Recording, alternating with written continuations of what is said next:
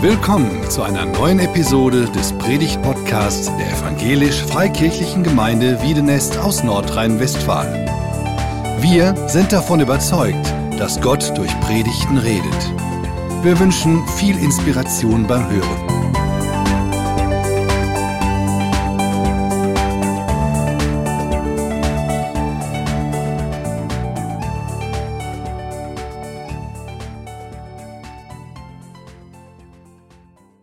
Gott, Jesus baut seine Gemeinde mit dir und mit mir. So habe ich diese Predigt mal überschrieben und es ist eine Predigt für euch, aber eine Predigt auch für jeden von uns, auch für mich. Deswegen habe ich mich selber damit eingeschlossen. Jesus baut seine Gemeinde mit dir und mit mir. Christoph hat schon angedeutet, es war sehr spannend, bevor ihr kamt, weil wir kaum wussten und kaum eine Perspektive hatten, bis wenige Wochen bevor Miri Röhm dann ging oder Miri Seger heißt sie ja jetzt, ähm, wer für sie kommen würde in der jungen Generation. Und wir sind so dankbar. Wir hatten eigentlich mit einer Person gerechnet, jetzt haben wir zwei. Julia, du mit einer halben Stelle und Thoralf, du als FSJler. Und wir freuen uns, dass ihr da seid. Wenn man eine Bewerbung bekommt, dann geht man in der Regel so einige Kriterien durch, bevor man eine Person an, anfragt oder in einen weiteren Bewerbungsprozess geht und verschiedene Dinge abklopft. Da geht es einmal um die Kompetenz. Welche Kompetenzen bringt die Person mit? Welche Fähigkeiten? Da geht es um den Charakter. Welchen Charakter hat diese Person? Gibt es gravierende Charakterschwächen oder gibt es hervorstechende Charaktermerkmale? Dann geht es um die Kultur. Welche Prägung bringt diese Person mit? Welchen Frömmigkeitsstil? Passt das zu unserer Gemeinde? Ist das kompatibel? Und dann geht es um die Chemie, die innermenschliche Chemie. Passen diese Personen ins Team? Und ich würde euch jetzt gerne mal einige Absätze aus dem Bewerbungsschreiben zitieren, um deutlich zu machen, warum wir die beiden berufen haben. Nein, das mache ich selbstverständlich nicht. Ihr konntet sie selber kennenlernen in der Gemeindeversammlung, als sie vorgestellt wurden und von sich selber erzählt haben. Und ihr beiden, ihr seid jetzt schon einige Wochen hier und wir sind so dankbar, dass sich Hoffnungen, die wir vorher hatten, erfüllt haben und dass ihr euch so entwickelt, wie ihr euch entwickelt und so gut reingekommen seid, wie ihr reingekommen seid. Ich habe so darüber nachgedacht, wenn sich eine bestimmte Person bei uns beworben hätte, die hätten wir bestimmt nicht genommen. Wir hätten die Bewerbung beiseite gelegt. Nun konnte sich diese Person kaum noch bei uns bewerben, weil sie schon vor 2000 Jahren gestorben ist. Es ist der Apostel Petrus. Und ich habe mich in den letzten Jahrzehnten immer wieder punktuell, das hat mich so begleitet durch die letzten Jahrzehnte, immer wieder mit diesem Apostel Petrus beschäftigt. Und ich bin ziemlich fest davon überzeugt, wenn er sich bei uns beworben hätte, wir hätten seine Bewerbung vermutlich zur Kenntnis genommen, zurückgeschickt und ihm Gottes Segen für den weiteren Weg gewünscht. Ich möchte gerne einen Abschnitt lesen wo es um den Apostel Petrus geht und wo Jesus ihm etwas ganz Besonderes zuspricht und möchte dann aber nicht diesen Text selber auslegen, sondern auch einige Stationen aus dem Leben des Petrus uns ins Bewusstsein rufen, um zu zeigen, was ich meine. Matthäus 16 ab Vers 13 bis Vers 20. Da heißt es, als Jesus die Gegend der Stadt Caesarea, in die Gegend der Stadt Caesarea Philippi kam, fragte er seine Jünger, für wen halten die Leute den Menschen Sohn? So hat er sich selber bezeichnet, Jesus. Die Jünger gaben zur Antwort, die einen halten dich für den wiederauferstandenen Täufer Johannes, andere halten dich für den wiedergekommenen Elia und wieder andere meinen, du seist Jeremia oder sonst einer von den alten Propheten. Und ihr, wollte Jesus wissen, für wen haltet ihr mich? Da sagte Simon Petrus, du bist Christus, der versprochene Retter, der Sohn des lebendigen Gottes. Darauf sagte Jesus zu ihm, du darfst dich freuen, Simon, Sohn von Johannes, denn diese Erkenntnis hast du nicht aus dir selbst, mein Vater im Himmel hat sie dir gegeben. Darum sage ich dir, du bist Petrus, und auf diesen Felsen werde ich meine Gemeinde bauen. Nicht einmal die Macht des Todes wird sie vernichten können. Ich werde dir die Schlüssel zu Gottes neuer Welt geben. Was du hier auf der Erde für verbindlich erklären wirst, das wird auch vor Gott verbindlich sein. Und was du hier für nicht verbindlich erklären wirst, das wird auch vor Gott nicht verbindlich sein. Dann schärfte Jesus den Jüngern ein, sagt niemand, dass ich der versprochene Retter bin. Eine bemerkenswerte Passage und wenn man sich mal so alle Aussagen anguckt, die Petrus jemals getan hat zu Lebzeiten Jesu, dann ist das wirklich eine Sternstunde, denn es ist eine Aussage, die Jesus bestätigt. In vielen anderen Situationen hat Jesus Petrus korrigieren müssen, weil er völlig daneben lag mit dem, was er geredet oder getan hat. Halten wir fest, was Jesus hier sagt. Du bist Petrus und auf diesen Fels werde ich meine Gemeinde bauen. Jesus sagt, ich werde meine Gemeinde bauen. Ich. Es sind nicht wir Menschen, die Gemeinde bauen. Wir sagen ja so oft, ich baue das Reich Gottes. Nein, es ist Jesus, der baut. Er sagt, ich werde meine Gemeinde bauen. Jesus sagt, ich werde meine Gemeinde bauen. Es ist kein Wunsch, der vielleicht irgendwann in Erfüllung geht, sondern er wird seine Gemeinde bauen. Und es ist auch nicht unsere Gemeinde. Es ist nicht die Gemeinde von einem Gemeindeleiter oder einem äh, Pastor, einer bestimmten Person, sondern es ist die Gemeinde von Jesus. Ich werde meine Gemeinde bauen. Und das Erstaunliche, was Jesus hier sagt, du bist Petrus, dieses Wort bedeutet Fels, und auf diesen Fels, auf dich Petrus, werde ich meine Gemeinde bauen. Und das ist erstaunlich, nach dem, was vorher passiert ist, was nachher, wie Petrus sich nachher verhalten hat. Und ich glaube, bei allen Kriterien, die ich vorher genannt hat, habe, wäre er so ziemlich durchgefallen, wie gesagt, wenn er sich beworben hätte. Aber er hat sich nicht beworben, sondern er wurde von Jesus berufen. Petrus, der Fels. Er hat zwei Namen gehabt, Simon und auch Petrus. Jesus hat ihm den zweiten Namen Petrus gegeben. Von daher sind auch beide Namen auch hier in diesem Text enthalten. Und ich habe mal so einige Situationen äh, mir angeguckt, wo Petrus vor dieser Begebenheit etwas sagt und auch danach. Und in fast allen Situationen wird er korrigiert, weil er völlig daneben lag mit seinem Reden und mit seinem Verhalten. Es fängt an in Lukas 5. Petrus war ein Fischereiunternehmer, er hatte ein kleines Unternehmen, sie haben gefischt auf dem See Genezareth und er war wieder mal eine Nacht unterwegs und hatte keinen einzigen Fisch gefangen.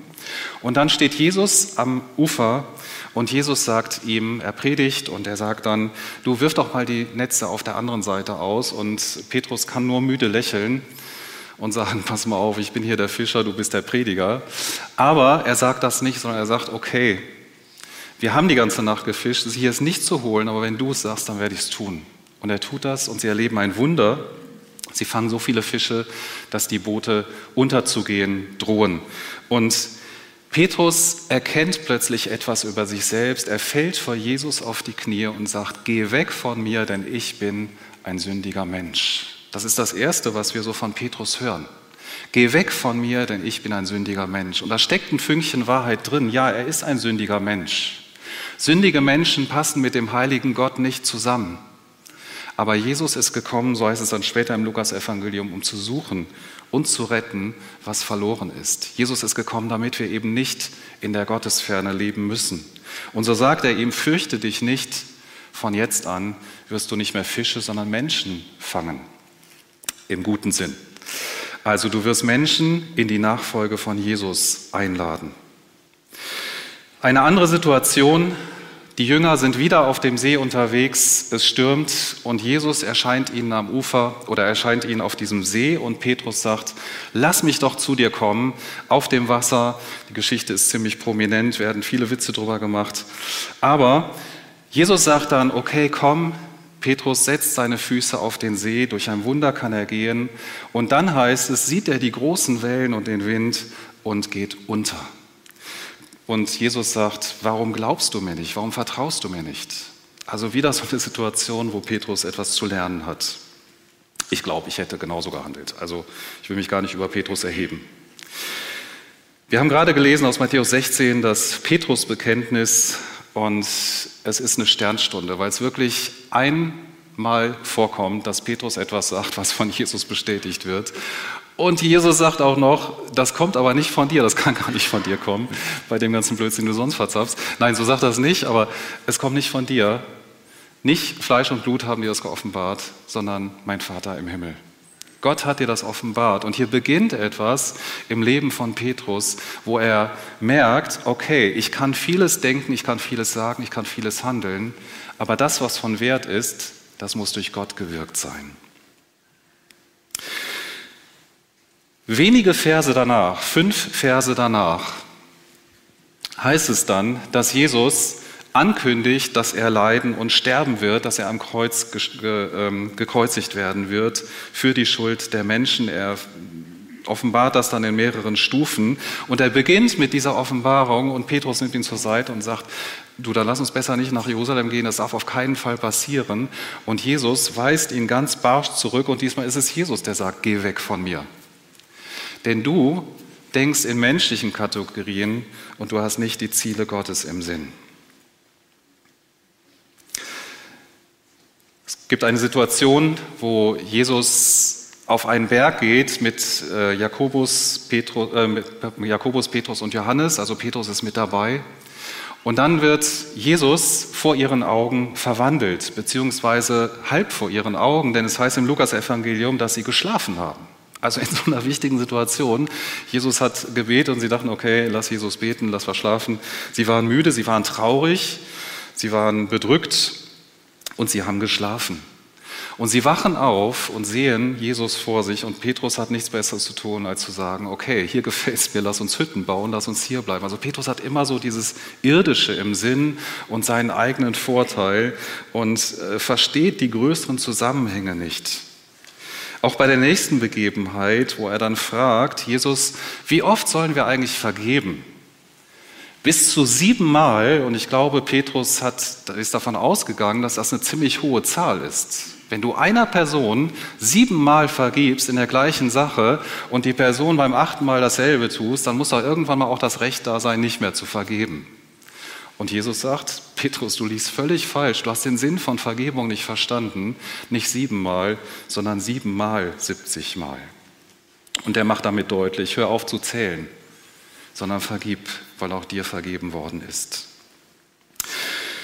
Matthäus 19 erzählt Jesus von den Menschen, von den Menschen, die viel Geld haben und wie schwer es solchen Menschen fällt, die Sicherheit, die sie im Geld finden, aufzugeben und ihnen die Sicherheit zu geben, die Gott ihnen gibt. Bringt dort dieses, diesen Vergleich mit dem Kamel, das durch ein Nadelöhr nicht durchpasst. genauso unmöglich ist es, dass jemand, der viel Geld hat und an diesem Reichtum hängt, zu Gott kommt. Und Petrus hat nichts Besseres zu tun, als zu sagen, Jesus, wir haben alles verlassen, was springt denn jetzt für uns dabei raus? Also wieder so eine völlig ich-bezogene und auf diese Welt bezogene Frage. Dann kommt es zu einer Situation, wo sie das Passamal feiern und Jesus beginnt, sich eine Schürze umzubinden und so wie es damals im Juden oder in, in Israel üblich war, den Gästen die Füße zu waschen. Es war allerdings nicht üblich, dass der Gastgeber das macht, sondern ein Sklave. Und Jesus begibt sich hier in die Rolle eines Sklaven. Und ich verstehe Petrus so gut, dass er sagt, nein, du wäschst mir nicht die Füße. Und Jesus muss ihm wieder sagen, Petrus, du verstehst nichts. Ich bin gekommen, um den Menschen zu dienen und die Menschen reinzuwaschen. Und dann sagt Petrus, okay, wenn es so ist, dann wasch direkt alles, wasch auch den Kopf und die, die äh, Hände, ich meine, den Kopf gewaschen hat er oft genug bekommen. Aber wieder wird er korrigiert. Dann kommt es zu einer sehr tragischen Situation. Jesus kündigt noch einmal an, dass er sterben wird, dass er leiden wird. Und Petrus sagt, Jesus, du hast gesagt, dass wir dich verlassen werden. Wenn alle anderen dich verlassen werden, ich nicht. Ich werde ins Gefängnis gehen, ich werde mein Leben für dich geben, ich werde dich niemals verlassen. Und Jesus korrigiert ihn wieder und sagt, Petrus, bevor der Hahn kräht, wirst du mich dreimal verleugnen. Aber ich habe für dich gebetet, dass dein Glaube nicht aufhört. Und das Ganze geschieht dann tatsächlich später. Er verleugnet Jesus dreimal und als er das merkt, ich habe mich gefragt, warum hat er das nicht beim ersten Mal schon gemerkt? Nach dreimal merkt er, was da passiert ist. Der Hahn kräht und Jesus weint, völlig verzweifelt und enttäuscht über sich selbst. Vorher im Garten Gethsemane, Jesus steht Todesängste aus, er geht ins Gebet und Petrus und die anderen schlafen. Sie verschlafen schon wieder eine entscheidende Situation im Leben von Jesus. Als Jesus dann auferstanden ist und ähm, sie nicht so richtig wissen, was sie machen, sagt Petrus, okay, ich gehe wieder fischen. Er geht in sein altes Leben zurück.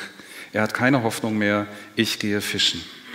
Dann begegnet ihm Jesus, da komme ich gleich noch drauf zu sprechen. Und danach, nachdem Jesus mit ihm nochmal über diese Verleugnungssituation gesprochen hat, das aufgearbeitet hat und ihm ankündigt, dass er den Märtyrertod sterben wird, also er deutet ihm das an und dann sieht Petrus den Johannes vorbeigehen und sagt, und was ist mit dem? Also schon wieder Vergleich mit anderen rivalisieren und man fragt sich, hast du denn überhaupt nichts gelernt, Junge? Jesus sagt, egal. Egal was mit Johannes ist, folge du mir nach. Später im Galaterbrief lesen wir, dass er mit Paulus aneinander geraten ist, weil er geheuchelt hat vor den jüdischen Christen, weil er sich anders verhalten hat als vor den heidnischen Christen mit nicht-jüdischem Hintergrund, den Heidenchristen. Und er hat tatsächlich gravierende Charakterschwächen. Und ich glaube, er hat auch immer wieder deutlich gemacht, dass er nicht voll die Kompetenzen hat. Es wurde immer wieder deutlich, dass die Chemie im Team nicht stimmte, dass es Rivalisierungen und Streit gab. Und ich habe mich gefragt, warum sagt Jesus, du bist Petrus, auf diesen Fels werde ich meine Gemeinde bauen. Wie kann man so einen Typ gebrauchen? Es gibt Situationen in der Bibel, wo Petrus in einem ganz anderen Licht geschildert wird. Und diese Situationen stehen alle in dem Bereich, wo die Apostelgeschichte losgeht, also nachdem Jesus auferstanden ist, dann nachdem Jesus auch in den Himmel aufgefahren ist. Wir lesen, dass Petrus derjenige ist, der vor Tausenden von Menschen predigt, derjenige, der kurz vorher noch vor einer Frau Jesus verleugnet hat. Er stellt sich zu Jesus vor Tausenden von Menschen und an diesem Tag gibt es eine Taufe mit 3000 Personen. Ich weiß nicht, wie die das damals logistisch hingekriegt haben, aber er predigt vollmächtig und die erste Gemeinde in Jerusalem entsteht. Er wird dann zu einem der drei Leiter der Urgemeinde, Galater 2 steht das, die drei Säulen, Jakobus, Petrus und Johannes. Er ist, äh, er wird dazu gerufen, als die ersten Nichtjuden zum Glauben kommen und er tauft sie und wird dafür nachher sogar zur Rechenschaft gezogen, weil das so unüblich war. Jeder dachte, du musst erst Jude werden, damit du Christ werden kannst. Aber Petrus hat gesagt, der Heilige Geist hat mich so sehr überzeugt, dass ich gar nicht anders konnte, als sie zu taufen. Er schreibt zwei Briefe, Ermutigungsbriefe für Menschen, die verfolgt werden, weil sie Jesus nicht verleugnen, weil sie sich zu Jesus stellen als älterer Mann schreibt er diese zwei Ermutigungsbriefe. Und er bezeichnet Jesus als den Hirten oder auch als den Oberhirten in 1. Petrus 2. Das heißt, Petrus hat nicht für sich in Anspruch genommen, weil, wir kommen gleich noch auf die Begebenheit zu sprechen, weil Jesus mir gesagt hat, weide meine Schafe, bin ich jetzt der Hirte schlechthin, sondern er sagt, Jesus ist der Oberhirte. Und er macht auch deutlich in 1. Petrus 2, Jesus hat mich als Fels bezeichnet, auf den er seine Gemeinde baut, aber Jesus ist der Fels, Jesus ist der Eckstein, Jesus ist der Grundstein, auf dem die Gemeinde gründet. Wir alle sind kleine Steine, die in dieses Bauwerk eingefügt werden. Also von diesem vorlauten, überheblichen Menschen ist Petrus offensichtlich zu einem sehr demütigen Menschen geworden, der viel sinnvollere Dinge erzählt hat, als es früher der Fall war. Und was geschah dazwischen? Was geschah, dass dieser Mann so sehr verändert wurde und dass dieser Mann so sehr gebraucht wurde von Gott, von Jesus? Ich glaube, was Petrus wirklich nachhaltig verändert hat, war die Begegnung mit Jesus oder die Begegnungen mit Jesus, nachdem Jesus auferstanden war, bevor er in den Himmel aufgefahren ist. Und wir lesen davon in Johannes 20 und 21. Und ich möchte gerne fünf Dinge hervorheben, die einen Unterschied machen im Leben von Petrus, bevor Jesus auferstanden ist und ihm begegnete und danach. Johannes 20, Abvers 21. Ich werde immer nur Ausschnitte, wir werden diesen Text nicht komplett lesen, weil es dann auch um das ganze Kapitel 21 geht, sondern ich möchte stichpunktartig diese Punkte nennen. Der erste Punkt, Jesus beauftragt.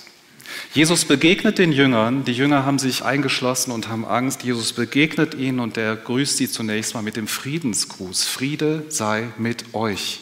Und dann sagt er, wie der Vater mich gesandt hat, so sende ich euch. Das heißt, ihr geht nicht aus eigenem Antrieb, ihr geht auch nicht irgendwo hin, sondern ich bin derjenige, der euch sendet. Und in diesem Sendungsbewusstsein, in dieser Sendung dürfen sie gehen. Jesus ist derjenige, der beauftragt, der Petrus beauftragt hat, der die anderen Jünger beauftragt hat und der auch uns beauftragt hat, gesandt hat, so wie der Vater ihn gesandt hat, hat Jesus auch uns in diese Welt gesandt. Jesus baut seine Gemeinde mit dir und mit mir. Jesus beauftragt, das ist der erste Punkt. Der zweite Punkt, Jesus befähigt. Das heißt dann in Johannes 20, Vers 22, dann hauchte er sie an und sagte, empfangt Heiligen Geist. Jesus sagt vorher einiges über den Heiligen Geist und er macht deutlich, er befähigt, er erinnert, er ermahnt, er überführt. Also er tut das, was Gott in unserem Leben tun will, in uns.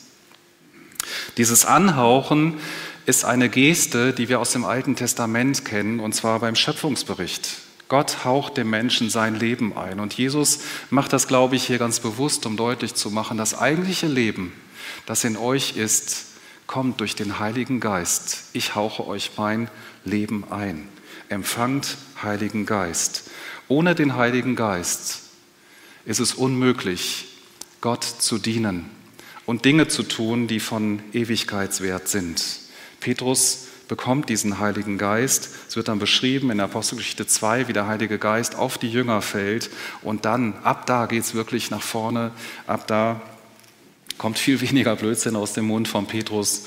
Und ab da hat er eine entscheidende Leitungsrolle in der Urgemeinde. Jesus beauftragt und Jesus befähigt. Ähm, der dritte Punkt, Jesus bevollmächtigt. Wenn ihr jemandem die Sünden vergebt, dem sind sie vergeben. Das finde ich total erstaunlich. Und das war ja eine Sache, die die Pharisäer, die Schriftgelehrten, die damaligen religiösen Führer Jesus vorgeworfen haben, als er den Kranken auch die Sünden vergeben hat. Wie kannst du anderen Sünden vergeben? Das kann doch nur Gott. Ja, das kann nur Gott. Aber Jesus war von Gott, dem Vater, bevollmächtigt, Sünden zu vergeben in seinem Auftrag. Und erstaunlicherweise hat er den Jüngern den Auftrag oder diese Bevollmächtigung weitergegeben. Wem ihr die Sünden vergebt, dem sind sie vergeben. Es geht dann noch weiter. Wem ihr sie nicht vergebt, dem sind sie nicht vergeben. Erstaunlich. Jesus beauftragt, Jesus befähigt und Jesus bevollmächtigt seine Nachfolger zum Dienst. Der vierte Punkt, Jesus bereinigt. Petrus war Jesus schon begegnet. Er war am leeren Grab gewesen. Er hatte gehört, dass Jesus auferstanden ist. Er hatte mitbekommen, wie er den Jüngern begegnet ist. Und trotzdem hat er nachher gesagt, ich gehe wieder fischen. Ich gehe wieder in mein altes Leben zurück. Und die anderen, die dabei waren, sagen, okay, wir sind dabei. Sie gehen fischen und es wird in Johannes 21 berichtet, dass sie erfolglos sind. Sie kommen zurück und haben keinen einzigen Fisch im Netz. Ein Déjà-vu. Das war doch schon mal da. In Lukas 5 wird es geschildert, ganz am Anfang ähm, von dem Bericht über Petrus. Das war schon mal da. Die ganze Nacht gefischt, keinen einzigen Fisch gefangen. Und Jesus steht am Ufer, aber diesmal erkennen sie ihn nicht und Jesus fragt, habt ihr was zu essen? Und sie sagen, nein, wir haben keinen einzigen Fisch gefangen. Und Jesus sagt, fahrt nochmal raus und werft die Netze auf der rechten Seite aus. Und diesmal gibt es keine Diskussion, sie fahren nochmal raus und sie erleben wieder ein Wunder. Sie fangen so viel Fische, dass sie sie kaum an Land bringen können. Petrus wird also durch diese Situation noch einmal an den Anfang von seiner ersten Begegnung mit Jesus, an den Anfang seiner Beziehung zu Jesus zurückgeführt, vor drei Jahren. Und er wird sich sicher erinnert haben an dieses Ereignis. Er wird nochmal zurückgeführt an seine Kapitulation, wo er gesagt hat, ich bin ein sündiger Mensch, geh weg von mir. Jesus hat ihm deutlich gesagt, ich gehe nicht weg von dir, ich habe einen Auftrag für dich. Er wird nochmal zurückgeführt an diesen Punkt. Interessanterweise wird im Johannesevangelium Kapitel 21 berichtet, dass dort ein Kohlefeuer brennt Und man kann sich fragen, woher hatte Jesus die Kohle? Warum hat er kein Holzfeuer gemacht, sondern Kohlefeuer? Der Begriff, der dort im Griechischen steht, kommt nur zweimal im Neuen Testament vor. Einmal in Johannes 18, wo die Soldaten ein Kohlefeuer gemacht haben, als, Jesus, als Petrus Jesus verleugnet hat. Und hier in Johannes 21, als Jesus am Ufer steht und dieses Feuer vorbereitet hat, um Frühstück vorzubereiten.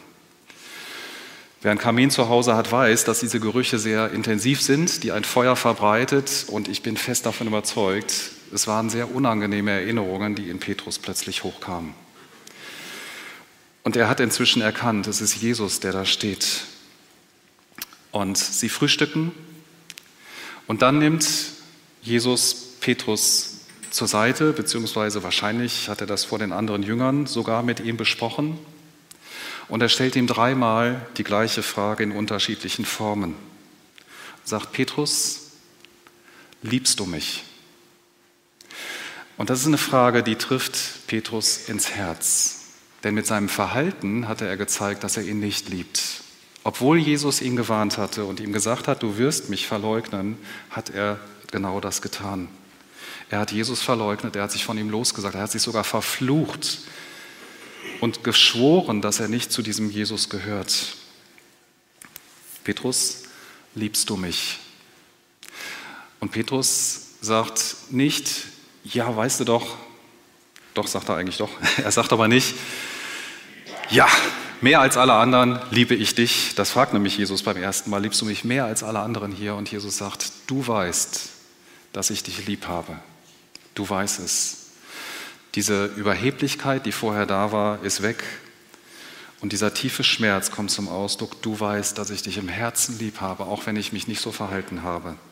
Dreimal kommt diese Frage und dreimal, auch in unterschiedlichen Formen, antwortet ihm Jesus, weide meine Schafe. Damals hatte er den Auftrag bekommen, Fische zu fangen, Menschen zu, einzuladen in die, in die Beziehung zu Jesus. Und hier bekommt er den Auftrag, eine Schafherde zu hüten. Und wieder ist es nicht seine Schafherde, sondern Jesus sagt, weide meine Schafe. Es geht darum, dass Petrus den Auftrag bekommt, sich um die Gemeinde zu kümmern, die Jesus ihm anvertraut. Weide meine Schafe. Und Jesus macht hier deutlich, ich lese das zumindest so von dem her, was nicht gesagt wird, Petrus dass ich dich liebe, steht hier überhaupt nicht zur Debatte. Ich liebe dich 100 Prozent. Die Frage ist, liebst du mich? Nicht in Form einer religiösen Leistung, sondern kannst du dich darauf einlassen, auf meine Liebe und diese Liebe mit deiner Liebe erwidern? So wie ein Bräutigam um die Braut wirbt und fragt, liebst du mich? Ich liebe dich, liebst du mich auch? Jesus macht deutlich, deine Schuld steht nicht mehr zwischen uns. Ich habe sogar einen Auftrag für dich in meiner Gemeinde. Jesus baut seine Gemeinde mit dir und mit mir. Der letzte Punkt, Jesus ist derjenige, der beruft. Jesus beruft. Und ich habe das vorhin schon gesagt, Jesus kündigt dann Petrus an, dass er ein Märtyrertod sterben wird. Er deutet ihm das an dass zu seinem Lebensende er in Umstände kommt, die er nicht schön finden wird. Und er sagt, achte darauf, dass du mir nachfolgst. Und ich habe auch schon erwähnt, dass Jesus dann auf Johannes guckt und sagt, was ist denn mit dem? Und Jesus sagt nochmal, kümmere dich nicht um Johannes, vergleich dich nicht mit anderen. Das ist ja so eine große Versuchung, gerade als hauptberufliche Mitarbeiter, dass wir uns vergleichen mit anderen und ähm, da kommen sehr menschliche Gefühle hoch, das sind immer nur, nicht nur geistliche Gefühle. Und Jesus macht hier deutlich, es kommt nicht darauf an, wie du im Verhältnis zu den anderen stehst, es kommt nicht darauf an, was andere über dich denken, folg du mir nach. Setz da die Priorität, folg du mir nach. Jesus ist derjenige, der in seine Nachfolge beruft.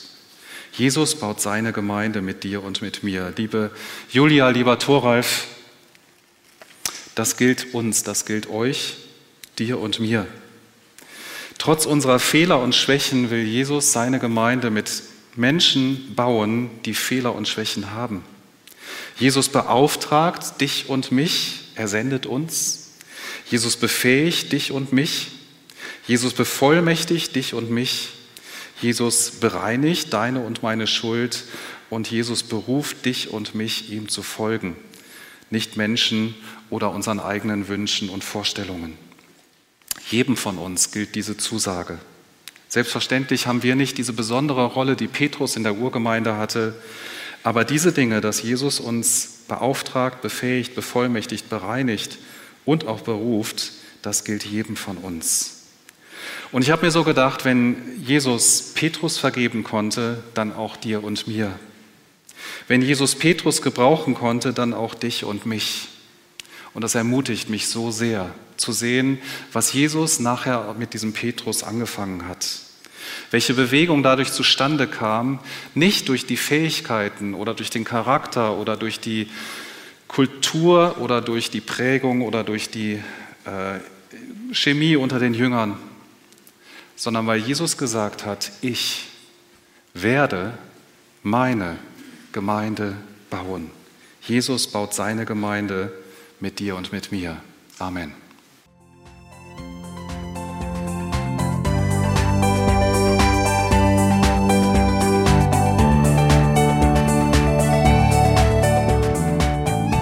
Sie hörten einen Predigt-Podcast der EFG Wiedenest. Weitere Predigten, Informationen zu Jesus Christus und zu unserer Gemeinde gibt es unter www.efg-wiedenest.de.